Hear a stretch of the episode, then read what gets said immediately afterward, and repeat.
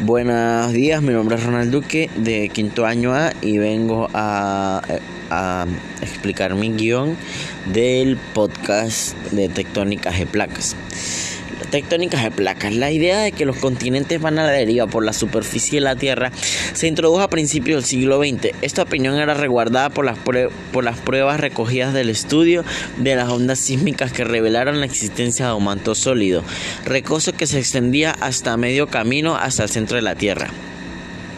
Deriva continental, una idea que se adelantó a su época. La idea de que los continentes, sobre todo Sudamérica y África, encajan como las piezas de un rompecabezas, se originó con el desarrollo de mapas mundiales razonablemente preciosos.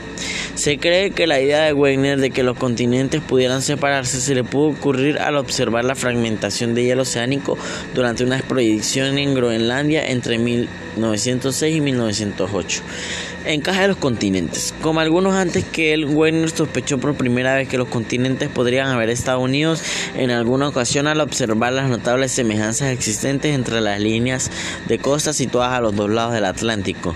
Aún hubiera tenido lugar el desplazamiento de los continentes, Werner parecía consciente de este hecho, ya que su ajuste original de los continentes era muy aproximado. Evidencias paleontológicas. Aunque la semilla de la hipótesis de Werner procedía de las notables semejanzas de los márgenes continentales a ambos lados del Atlántico, al principio pensó que la idea de una Tierra móvil era improbable. Werner descubrió que la mayoría de panteólogos científicos que estudian los restos fosilizados de organismos Mesosaurus. Para añadir credibilidad a su argumento sobre la existencia de un supercontinente, a pesar de las escasas posibilidades de sus formas vivas, pudieran haber cruzado el vasto océano que ahora separa estos continentes, como esto no era así. Werner supuso que Sudamérica y África debieron haber estado juntas durante este periodo de la historia de la Tierra. Glossopteris. Se sabía que esta planta caracterizada por sus grandes semillas de difícil distribución estaba muy dispersa. Más tarde se descubrieron también restos fósiles de Glossopteris en la Antártida. Organismos actuales. Werner citó también la distribución de los organismos actuales como una prueba de apoyo para la deriva de los continentes. El caso más obvio son los masurpiales australianos como canguros. Eh, los masurpiales australianos siguieron un camino evolutivo distinto que las formas vivas del continente americano relacionadas con ellos tipos de rocas y semejanzas estructurales.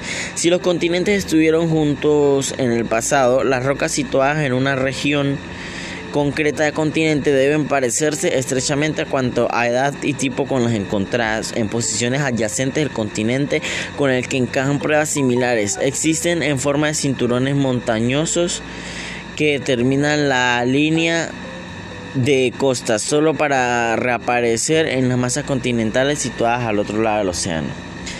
Polémicas paleoclimáticas. Sus esfuerzos se vieron recompensados cuando encontró pruebas de cambios climáticos globales, aparentemente notables.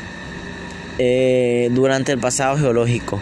Gran parte de las que contienen pruebas de esta glaciación paleozoica tardía se encuentra en la actualidad en una franja de 30 grados en torno al Ecuador en un clima subtropical o tropical. Werner sugirió que el continente eh, en la actualidad una franja de 30 grados en torno al Ecuador subtropical. Cuando el surgir al supercontinente Pangea proporcionaba una explicación más parecible de la glaciación del final paleozoico. Eh, el gran debate. Desde un ese momento hasta su muerte en 1930, su hipótesis de la deriva tuvo muchas críticas hostiles. Scott, antiguo presidente de la Sociedad Filosófica Norteamericana, expresó la opinión que predominaba en Norteamérica sobre la deriva continental, en menos palabras, al descubrir hipótesis como un completo disparate.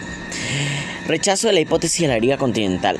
Una de las principales objeciones a la hipótesis de Wegener parece haber procedido de su incapacidad para identificar un mecanismo capaz de mover los continentes a través del planeta. Sin embargo, el destacado físico Harold Jeffrey eh, contestó correctamente con el argumento de que las fuerzas mareales de la magnitud necesaria para desplazar los continentes habrían frenado la rotación de la Tierra en cuestión de unos pocos años. Wegener eh, escribió la cuarta y última edición de su libro manteniendo hipótesis básicas y añadiendo nuevas pruebas de apoyo.